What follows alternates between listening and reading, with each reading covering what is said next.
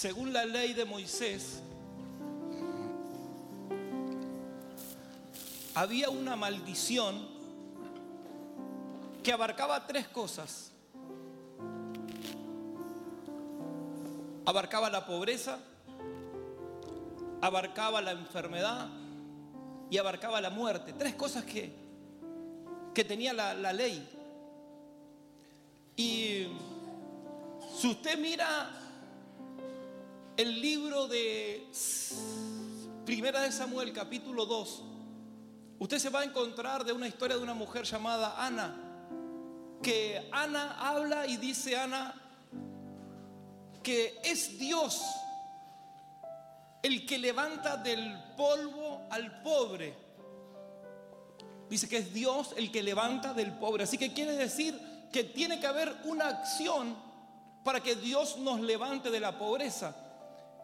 Y algo que usted tiene que saber, la pobreza no es un espíritu, la pobreza es un pensamiento. Lo que sí es un espíritu es la miseria. Entonces, Ana termina un cántico de gratitud por el milagro que Dios hace con su hijo y ella levanta un cántico y dice, es Dios el que levanta al pobre. Si usted lee la Biblia en el libro de Génesis capítulo 3 versículo 15, se va a encontrar que Dios habla a la serpiente y le dice a la serpiente, del polvo comerás todos los días. Quiere decir que hay una maldición de pobreza que tiene que haber una acción para que nos pueda levantar el Señor de esa maldición de pobreza perdón, de ese pensamiento de pobreza. Entonces, hoy yo quiero hablarte acerca del nuevo pacto. Puse un título a este mensaje y el título es Viviendo bajo el nuevo pacto. ¿Por qué le puse viviendo? Porque no es un momento, es una vida. Te lo voy a repetir de vuelta. Dios no quiere un momento, sino una vida. Así es. Decirle que está a tu lado, es una vida, no es un momento. Es una vida, no es un momento. Entonces como Jesús vino a, a, destruir toda maldición, porque la Biblia enseñaba que era maldito el que moría en un madero. Era maldito. Entonces, ¿qué, ¿qué hizo él? Cargó con toda esa maldición. Y como él cargó con esa maldición, ahora nos dio a nosotros acceso a disfrutar de esa bendición. Entonces, si yo no sé lo que Él hizo por mí, yo nunca voy a poder disfrutar de lo que yo no sé. Entonces yo le pido a Dios que hoy pueda hablar a tu vida a través de esta palabra. ¿Por qué? Porque el, plan del enemigo es que vivamos, que, que, que se viva bajo maldición, que se viva en miseria, que se viva en enfermedad. Y hay siete pactos que te quiero hablar en esta hora. Cierre sus ojos y oramos al Padre para que Dios pueda hablar nuestra vida a través de esta palabra. Espíritu Santo, cierre sus ojos.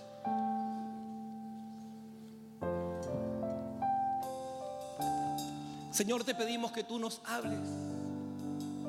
Señor, que no sea yo, que seas tú a través de este mensaje, de esta palabra, que sea tu presencia liberando de la maldición trayendo vida y vida abundante hoy aquí, trayendo liberación de toda maldición, liberándonos de la esclavitud de los pensamientos, liberándonos de la maldición de la miseria y haciendo, haciendo de nuestra vida, Señor, hombres y mujeres, que podamos disfrutar de una prosperidad integral. La prosperidad no tiene nada que ver con riqueza. La prosperidad tiene que ver con todo lo que Dios tiene preparado para nosotros. Yo declaro, Señor, que este mes de agosto los hijos de Dios disfrutaremos de esa prosperidad integral, que es la que no añade tristeza alguna, que es la que no nos hace faltar nada, que es la que no nos deja en esclavitud de pensamiento, es la que no nos deja en esclavitud de decisiones y de acciones, sino que por medio de Jesús podamos disfrutar de todo lo que nos pertenece y no habrá nada que impida que nosotros como sus hijos disfrutemos de esa bendición completa que Él tiene preparado para nosotros, para este mes y para disfrutarla toda una vida. En el nombre de Cristo Jesús, Padre, háblanos porque tus hijos oyen tu voz. En el nombre de Jesús, que lo crea, que le dé un aplauso a él.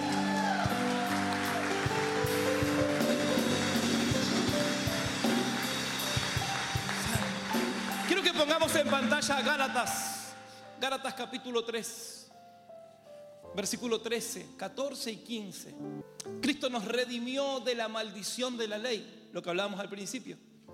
Hecho por nosotros maldición, porque está escrito, maldito todo el que es colgado en un madero, para que en Cristo Jesús la bendición de Abraham alcanzase a los gentiles, a fin de que por la fe recibiésemos la promesa del Espíritu. Hermanos, hablo en términos humanos, un pacto, aunque sea de hombre, una vez ratificado, nadie lo invalida ni le añade. Vamos a poner Hebreos capítulo 8, versículo 1 al 6. Ahora bien, el punto, principal de lo que venimos diciendo es que tenemos tal sumo sacerdote, el cual se sentó a la diestra del trono de la majestad de los cielos ministro del santuario y de aquel verdadero tabernáculo que levantó el Señor y no el hombre. Porque todo sumo sacerdote está constituido para presentar ofrendas y sacrificios, por lo cual es necesario que también éste tenga algo que ofrecer. Así que si estuviese sobre la tierra, ni siquiera sería sacerdote habiendo aún sacerdotes que presentan las ofrendas según la ley, los cuales sirven a lo que es figura y sombra de las cosas celestiales, como se le advirtió a Moisés cuando iba a erigir el tabernáculo, diciéndole, mira, haz todas las cosas conforme al modelo que te ha mostrado, te ha mostrado en el monte. 6. Ahora, pero ahora, tanto mejor ministerio es el suyo cuando es mediador de un mejor pacto establecido sobre mejores promesas. Quiere decir que hay un nuevo pacto, que hay nuevas y mejores promesas, que es mejor de lo que hemos vivido antiguamente. Pero el versículo 13 dice algo. Versículo 13. Al decir nuevo pacto, ha dado por viejo al primero. Y lo que se da por viejo y se envejece está próximo a desaparecer. Vamos de vuelta. Dice, al decir nuevo pacto, ha dado por viejo al primero. Y lo que se da por viejo y se envejece está próximo a desaparecer. Poneme en pantalla el 6, por favor. Dice, por tanto, pero ahora tanto mejor ministerio es el suyo, cuanto es mediador Escúcheme, quiero compartirte esto rápidamente. Quiero que oremos porque hoy siento que Dios quiere acercarnos. Hay muchos que estaban lejos que se van a acercar por medio de este nuevo pacto. Muchos que no estaban disfrutando y van a tener que empezar a disfrutar de lo que te pertenece. Y que hay muchos que estaban tocando, que es, eh, es como muchas veces yo he hablado acerca de contactos divinos. Muchas veces he predicado acerca de eso porque a uno le falta revelación, porque cuando vos tenés revelación, vos ya dejás de hablar de contacto, porque es un contacto, es algo que tocaste y se terminó. Es algo que se tocó y, y quedó ahí nomás. Pero viviendo es algo que está continuamente y permanente algo que va a durar eternamente mientras que usted viva aquí en esta tierra. Y yo quiero que hoy podamos entender que hay algo que se envejeció y que está a punto de desaparecer. Y por más que nosotros humanamente querramos hacer cosas o queramos eh, eh, repararlo, remediarlo, no, algo que caducó, algo que se terminó y hay algo nuevo. Quiere decir que si eso que se fue para un tiempo no fue tan efectivo es porque le faltó algo. ¿Qué le faltaba? Que el pueblo le costaba obedecer. Y como le costaba obedecer, no podían disfrutar de lo que les pertenecía. Pero ahora en este nuevo pacto todos tenemos acceso a disfrutar de esa bendición. ¿Por medio de quién? De Jesús, que es el mediador. ¿Y qué hace un mediador? Es el que une ambas partes. Y hoy yo te quiero hablar de esta palabra porque se van a unir hoy ambas partes. Yo con mi bendición, porque aquí en medio hoy está el mediador. Levante su mano al cielo, diga conmigo, en medio mío, En medio mío, en medio de mi bendición, en medio de mi bendición, hay un mediador hay un mediador que me liberó de la maldición que me liberó de la maldición. y ahora está esperando Y ahora está esperando que yo haga una acción que yo haga una para disfrutar de mi bendición. para disfrutar de mi ¿Hay alguien bendición. que quiere que va a disfrutar este tiempo de esa bendición? Hay una acción, tiene que haber una acción. Vamos, aplauda fuerte a Dios.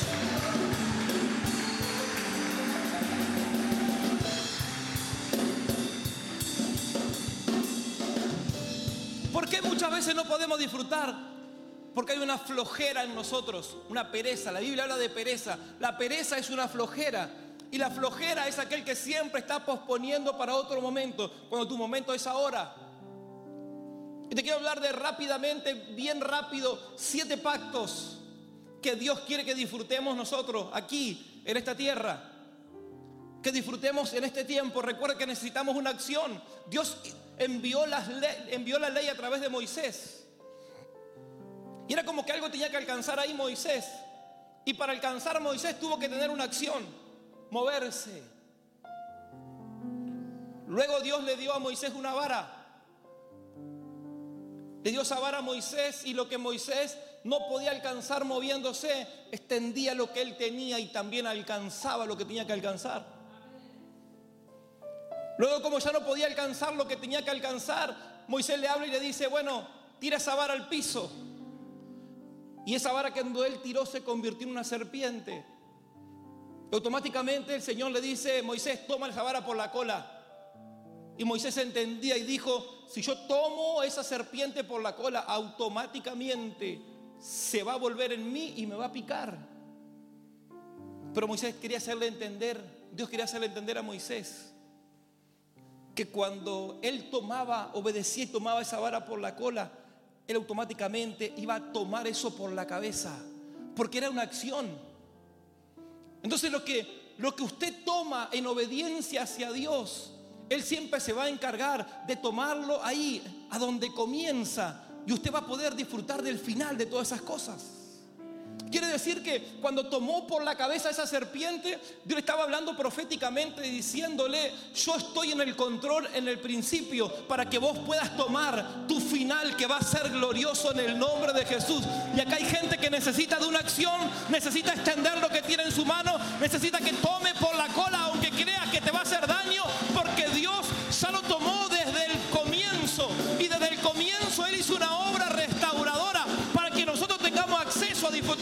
bendición. Yo no sé a quién Dios le vino a hablar en esta noche. Pero hay alguien que va a empezar a vivir bajo un nuevo pacto. Oh, sí, Señor. Y bajo el nuevo pacto lo primero que vamos a disfrutar es nuestra vida espiritual. Con su mano al cielo declare conmigo, en este nuevo pacto, En este nuevo pacto, que no lo voy a tocar, que no lo voy a tocar, que no lo voy a escuchar, que no lo voy a escuchar, que yo tengo que vivir. que yo tengo que vivir. Voy a vivir una vida espiritual próspera. Voy a vivir una vida espiritual ¿Sabe próspera. que la Biblia cuando habla, habla de dos cosas? Uno es la riqueza y otra cosa es la prosperidad. Son dos cosas diferentes. Riqueza habla de bienes. Prosperidad, la Biblia habla de no tener necesidad alguna. Cuando la Biblia habla de prosperidad, te está hablando de decir, voy a, voy a darte todo lo que necesitas, pero también te va a sobrar. ¿Estamos acá? Integral es porque abarca todas las cosas. Entonces, necesitamos, Dios quiere cambiar nuestra vida espiritual. Porque cuando vos estás en ese nuevo pacto, ya Jesús camina con vos. Amén. En- antiguamente, recuérdese cómo era. No tenemos mucho tiempo hoy, pero esto es para hacer un estudio de esto. Estaba el lugar santo, estaba el lugar santísimo, ahí estaba el velo, estaba el arca. ahí adentro estaba el maná, ahí adentro estaban las tablas, ahí adentro habían símbolos proféticos y una vez al año podían venir a traer sacrificio de animales y podía entrar el sumo sacerdote a ese lugar. Pero Jesús ¿qué hizo? Vino y se sacrificó él mismo y el velo se rompió. Para que ahora todos podamos entrar a ese lugar santísimo. Levante su mano y lo día conmigo. Mi vida espiritual nunca más puede ser la misma. Mi vida espiritual nunca más podrá ser la misma. ¿Sabes qué quiere Dios en nosotros ahora? Que caduque, como el, nuevo, el viejo pacto, que caduque una vida de religiosidad para poder vivir una vida renovada. Y una vida renovada y una vida nueva y una vida con testimonio. Porque la religiosidad no nos va a llevar a nada.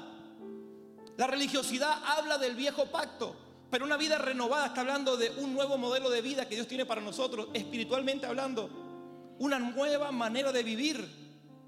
Declare conmigo, declare conmigo, viviendo bajo pacto. Viviendo bajo pacto. Yo tengo una novedad de vida. Yo tengo una novedad de vida. Yo estoy profetizándole a alguien aquí que cuando tu vida espiritual es renovada, usted tiene una vida que se transforma en novedad. Y lo que se transforma en novedad es lo que la sociedad necesita. Porque la sociedad está en busca de la novedad. Y usted será un modelo de vida para muchas personas porque usted ya no va a estar tocando un reino. Usted va a estar viviendo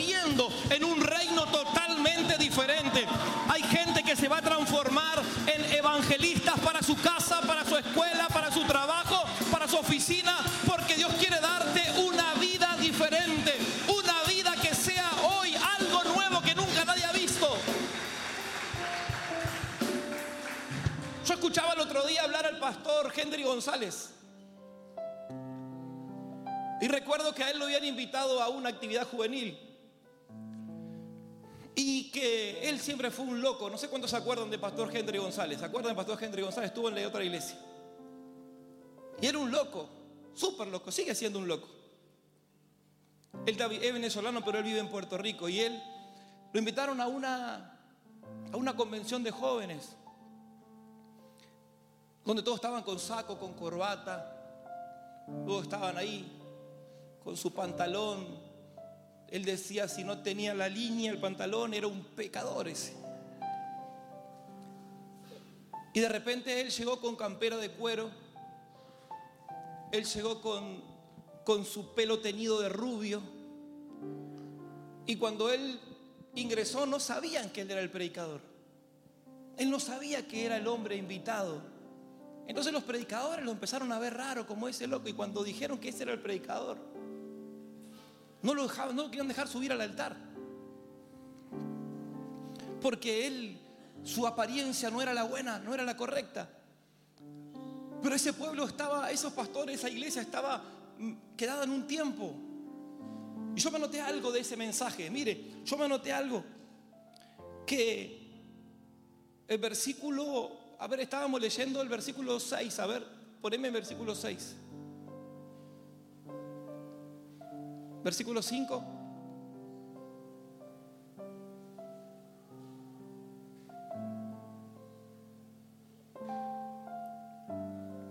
Bueno, no importa qué versículo.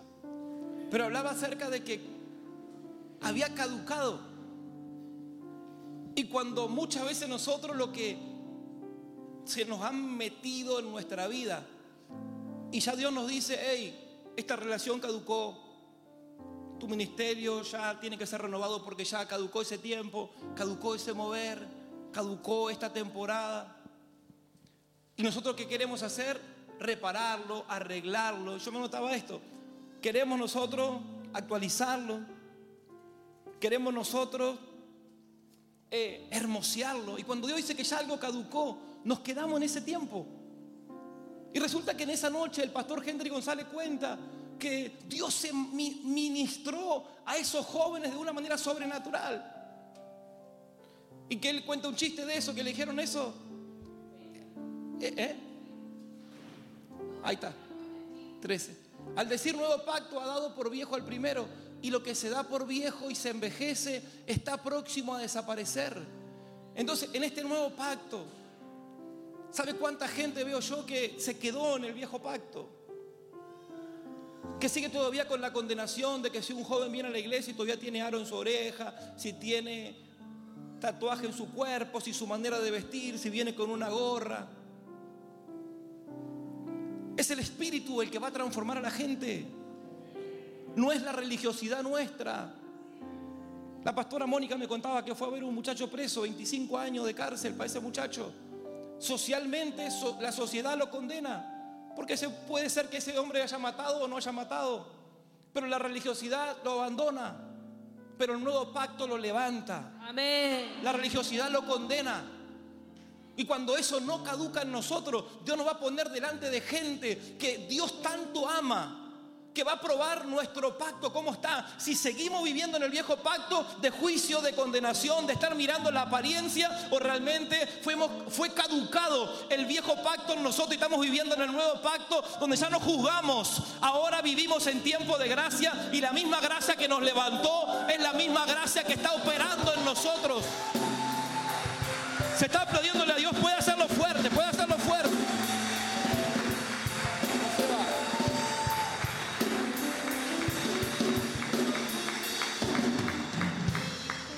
pastor habló y él dijo, y le preguntaron, ¿y ese y esos pelos?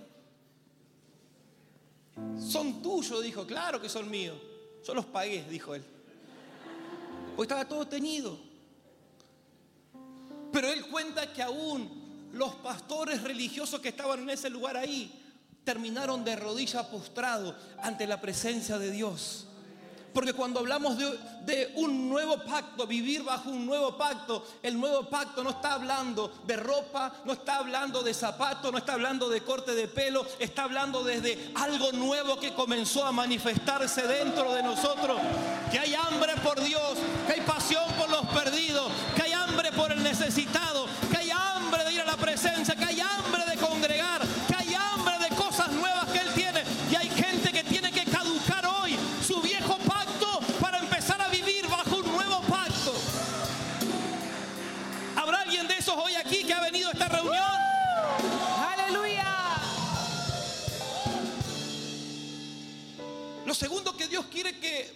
hacer un pacto y disfrutar de ese pacto que nos va a unir es con victoria en nuestra mente.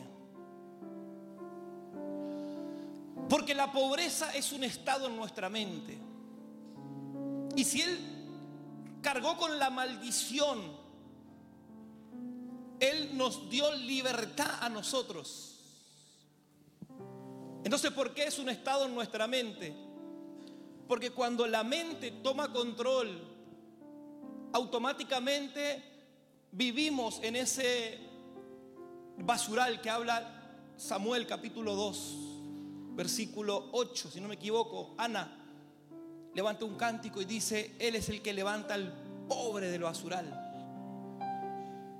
Entonces, ¿qué quiere acercarte hoy? Dios, ¿a dónde? A la mente renovada por medio de Cristo. Tener una mente renovada. La mayoría de los problemas nuestros están acá en los pensamientos. Estamos más preocupados por lo que el otro piensa que a lo que Dios está pensando de nosotros. Estamos preocupados a ver qué va a pensar el otro, qué va a pensar mi hermano, qué va a pensar mi hermana, qué va a pensar la gente. Sin ponernos a pensar qué pensará Dios de nosotros. ¿Cuál será el pensamiento? Recuerde, la prosperidad integral es la que abarca todo. Dios, eh, hoy Jesús nos quiere acercar ahí, está acá en el medio hoy. En el medio hoy tirándonos de acá nosotros porque estamos en el medio. Ahí nos, estamos acostumbrados a lo viejo, pero Dios tiene cosas nuevas y está acá mediando. Hoy es el mediador que quiere sacarnos de ahí, de todo mal pensamiento, de esos pensamientos que nos hacen daño, esos pensamientos que nunca vamos a poder, que nunca lo vamos a lograr, que nunca yo lo voy a alcanzar. Son pensamientos y recuerde que la maldición de la miseria necesita ser conectada con un pensamiento. Entonces el pensamiento de pobreza busca al espíritu de miseria para unirse. Y cuando se une se manifiesta en nosotros. Ese espíritu que atrae al espíritu de mamón en nosotros. ¿Por qué? Porque hace ver, no, ¿qué vas a dar? Porque sabe que rompes esa maldición dando. Y el espíritu de mamón, ¿qué te hace? ¿Qué vas a dar? Diezmo vos. ¿Para qué? Para el pastor. Para la iglesia vas a dar. Entonces te entra un espíritu de hurto en nosotros, que sin darnos cuenta entra el hurto. Y automáticamente a qué vamos? A la maldición del viejo pacto, a la condenación, nos condena el enemigo. Cuando tenemos acceso hoy a disfrutar de una mente renovada para disfrutar de una prosperidad sobrenatural que tiene para sus hijos. Y la bendición tiene que ser ahora, no en otro tiempo, ahora. Por eso que Juan dice, tercera de Juan dice, amados, yo deseo que seas prosperado en todas las cosas Diga conmigo en todas las cosas. En todas las cosas. Diga conmigo, y voy a romper. Voy a romper la maldición. La maldición de la miseria. De la miseria. Voy a romper. Voy a romper la mentalidad de pobreza. La mentalidad de pobreza. Voy a destruir. Voy a destruir el espíritu de mamón. El espíritu de mamón. Que roba mis finanzas. Que roba mis finanzas. Que me hace creer próspero. Que me hace creer próspero. Pero soy necesitado. Pero soy necesitado. En el nombre de Jesús. En el nombre de Jesús. Solo declaro. Solo declaro. Que hay una prosperidad en mi mente. Que hay una prosperidad en mi mente. Que me hará tener una vida plena. Que me hará tener una vida plena. En el nombre de Jesús. En el nombre de Jesús. Escuche. Jesús nos dio victoria contra toda enfermedad. Toda enfermedad. ¿Por qué te hablé de tres cosas primeras? Gente quiere tener casa, familia y un buen trabajo. Hay gente que está dejando su salud por querer tener una riqueza que no te dio Dios el poder para hacerla. Y que tenga oído, oiga. Hay mucha gente dejando su salud queriendo prosperidad cuando están buscando una prosperidad equivocada. Cuando usted vive bajo un nuevo pacto, es el que te da el poder para hacer la riqueza usted va a ser poco y va a ser bien productivo. Usted no va a tener que esforzarse y las bendiciones lo van a alcanzar. Amén, recibo. Pero hoy hay gente que está trabajando de más y se está desgastando su cuerpo. Gente que no está cuidando su cuerpo y, se acarrean enfermedades porque se están exigiendo tanto por querer lograr algo que no es con humana, humanamente. Cuando yo tenía deuda pensaba y trabajaba más. Habría más negocios. Por eso que te dije al principio, nunca usted va a disfrutar de algo que no se le revela. Mi falta de revelación me hacía trabajar más. Trabajaba más, habría más negocio, me esforzaba más. Y nunca pude disfrutar de, prosperidad. Nunca pude disfrutar de riqueza, ni nunca pude disfrutar de mi, de mi salud, porque vivía agotado, porque eso es lo que hace el enemigo. Naturalmente, ¿usted qué hace? Hora extra Naturalmente que busca un empleo donde se le pague más y automáticamente el enemigo le empieza a desgastar su cuerpo. Su cuerpo se empieza a desgastar de tal manera que hay un pacto que Dios quiere que tengamos, hizo con nosotros para que tengamos una buena vida social. ¿Por qué una buena vida social, pastor? Porque cuando yo tengo una buena vida social, yo puedo ser un instrumento de bendición bien creíble para la gente. Entonces, en busca de una bendición que ofrece el mundo hoy, hay gente que está descuidando su vida espiritual, que está descuidando su salud, que está descuidando su vida social porque no le importa pisar si tiene que pisar a alguien para escalar un poco. Acuérdense, Jesús crecía en sabiduría, crecía en gracia, crecía en favor, tanto para con Dios como para los hombres. ¿Está aquí? Diga conmigo, yo voy a vivir bajo este nuevo pacto. Yo voy a vivir bajo este nuevo pacto. Esa falta de, revelación hace que se descuide algo tan importante que desde el principio salió del corazón de Dios, que es el, el matrimonio, que es la familia. ¿Por qué? Porque en el nuevo pacto, en el antiguo pacto, se veía cómo habían desórdenes matrimoniales, desórdenes con los hijos la maldición acarreaba hasta cuatro generaciones. Pero vemos que en el libro de Lucas hay una historia de un hombre llamado Zacarías, de una mujer llamada Elizabeth, que ambos andaban juntos y no tenía Dios de qué reprocharle. ¿Estamos acá? Muchos problemas en el hogar vienen porque se está buscando bendición que solamente Dios puede traer. ¿Y cuál es la bendición que Dios, de Dios para hoy, para nosotros? Es que Él está mediando ahí. Que donde hay algún problema es porque hay necesidad de Jesús. Si hay algún problema espiritual hay necesidad de Jesús porque Él es el mediador. Si hay algún problema en tus pensamientos, ahí hay necesidad de Jesús porque Él es el mediador. Si hay algún problema físico, hay necesidad de Jesús para que Él te guíe. Si hay algún problema en tu matrimonio, si hay un problema en medio de la sociedad, que vos no estás creciendo en la sociedad, es porque hay un problema de Jesús ahí. ¿Estamos acá? Levanta tu mano al cielo y decí conmigo, yo voy a vivir bajo este nuevo pacto. Yo voy a vivir bajo este nuevo pacto. ¿Sabe una cosa? Cuando usted vive ahí y usted entiende Deuteronomio capítulo 7, versículo 9, a ver si podemos poner en pantalla. 7, versículo 9. Dice, conoce pues que Jehová tu Dios es Dios, Dios fiel, que guarda el pacto y la misericordia a los que le aman y guardan sus mandamientos hasta mil generaciones. Hoy usted está peleando ahí, está en el medio. Y Dios quiere bendecir a través de usted mil generaciones. Mil generaciones tienen que ser bendecidas a través de usted. Cada generación dura un año. Imagínense. Habla de cantidad de años. Porque la Biblia dice que Él nos va a prosperar hasta que sobre y abunde. Hoy Dios quiere empezar a hacer en medio de nosotros una obra restauradora para que disfrutemos en plenitud de todas las cosas que nos pertenecen. Jesús no nos dio victoria solamente en algunas áreas, en todas las áreas de nuestra vida. El problema por estar enfocado en algo, provocamos nosotros un desequilibrio que hoy se tiene que empezar a equilibrar. Porque nos enfocamos tanto en algunas áreas de nuestra vida que desordenamos algunas otras áreas que hoy tienen que empezar a ser ordenadas. Quiero que se ponga de pie, iglesia, póngase de pie.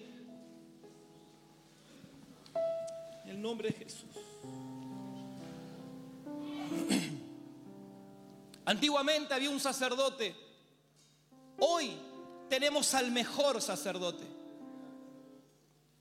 Antiguamente había un sacerdote, pero hoy el mejor sacerdote está aquí.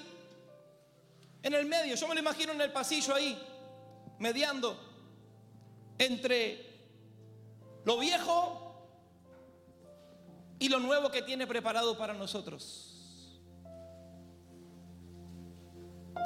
Antiguamente había un templo, pero yo me imagino a Dios en ese monte ahí con Moisés. Yo me imagino cosas locas. No sé si pasó, pero yo me lo imagino.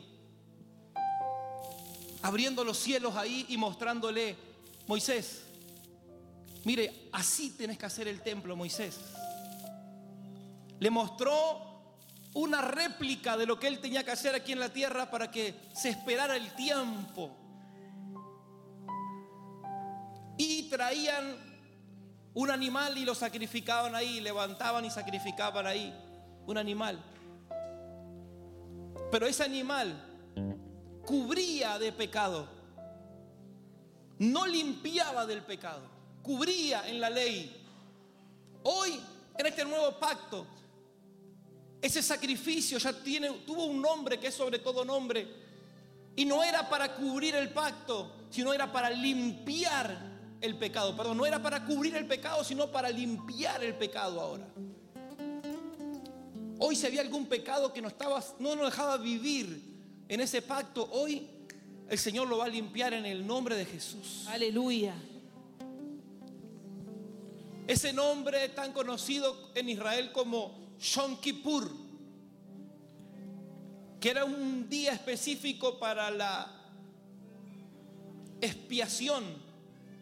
Hoy, para los que quieran vivir en ese nuevo pacto, hoy, Dios no solamente que va, Él no cubre, sino que limpia. La ley cubría, pero este nuevo pacto ahora limpia. Y todo lo que no, usted no tenía revelación nunca lo puede disfrutar. Pero cuando usted tiene revelación de lo que le pertenece, usted lo va a poder disfrutar.